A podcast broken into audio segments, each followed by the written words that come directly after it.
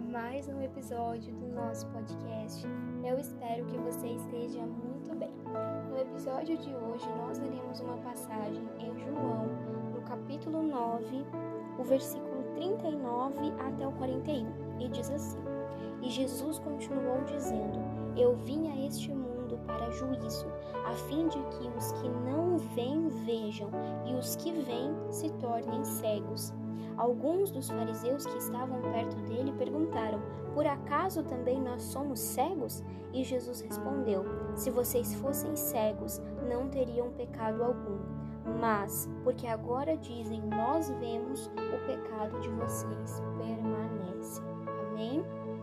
Esse texto que nós lemos, ele é uma continuação do milagre que Jesus operou no cego de nascença. O capítulo 9, ele vai falar que Jesus operou aquele milagre. Depois, os fariseus interrogaram aquele cego de nascença e depois aquele cego encontrou Jesus e Jesus disse que ele era o filho de Deus e aquele homem é, o adorou, assim diz a Bíblia. Para acabar esse, esse capítulo 9 de João, é, Jesus ele está contando, ele está falando com aquele cego e alguns fariseus estão perto. E aí ele diz para aquele homem aquilo que nós acabamos de ler, que ele veio ao mundo para trazer juízo. Porque aqueles que não veem, vejam, e aqueles que veem se tornem cegos. O que Jesus está falando aqui não tem relação com a cegueira é, física, tem relação com a cegueira espiritual. Ou seja, Jesus ele veio desconstruir todo, tudo aquilo que era é, preceito humano, tudo aquilo que foi estabelecido pelos homens, a soberba do coração deles. Então Jesus está dizendo: aqueles que se acham, que, que enxergam muito, aqueles que, que têm uh, o, o coração tão grande a ponto de, de achar que eles são superiores, né, como era o caso dos fariseus, que eles, eles eram soberbos com as outras pessoas. A Bíblia vai dizer que eles oravam nas ruas, no canto das praças, apenas para que, as, que as outras pessoas vissem eles orar. Então, não tinha relação com orar, tinha relação com se achar orando, né? Se achar para as outras pessoas enquanto oravam. E aí o que Jesus está dizendo aqui é que quando um daqueles fariseus ouviu, ele perguntou: e por acaso nós somos cegos?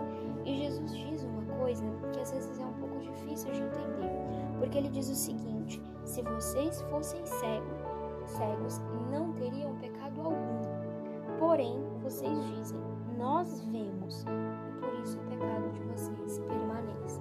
Para entender esse versículo, eu quero ler com você Provérbios, no capítulo 26, o versículo 12, que diz assim: você já viu alguém que é sábio aos seus próprios olhos? Há mais esperança para um tolo do que para ele. O que Salomão escreveu aqui está diretamente relacionado ao que Jesus disse. Como eu havia dito antes, essa cegueira da qual Jesus está falando trata-se mais de uma cegueira espiritual, trata-se mais de uma soberba. É como se aquela pessoa não enxergasse que ela ela, ela é soberba, que ela se acha tanto, se acha tão santo, se acha tão, tão acima dos outros, que ela acaba sendo sábia aos seus próprios olhos. E o que Salomão está dizendo é que há mais salvação para um tolo, por quê? Porque o tolo, ele não se vê na própria soberba. O tolo, ele tem mais salvação do que aquela pessoa que aos seus próprios olhos é muito sábia do que aquela pessoa que é, ela se acha tanto ao ponto de dizer que ela é a pessoa mais sábia que ela conhece. E aí é isso que Jesus está dizendo para aqueles fariseus. Se eles não se achassem sábios aos seus próprios olhos, eles teriam, eles não teriam pecado, eles teriam salvação. Acontece que é o que Jesus diz, eles dizem: nós vemos, ou seja, nós achamos que nós somos os sábio, mais santo, mais separado e sagrado do que nós.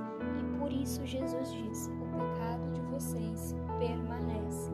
Jesus está dizendo, está se referindo à soberba dele. Quando nós olhamos para nós mesmos com olhos de misericórdia e nós olhamos só para nós com esses olhos, esquecemos que existe todo um, todo um contexto lá fora, nós estamos nos engrandecendo aos nossos próprios olhos. E esse orgulho, essa soberba cresce no coração do homem.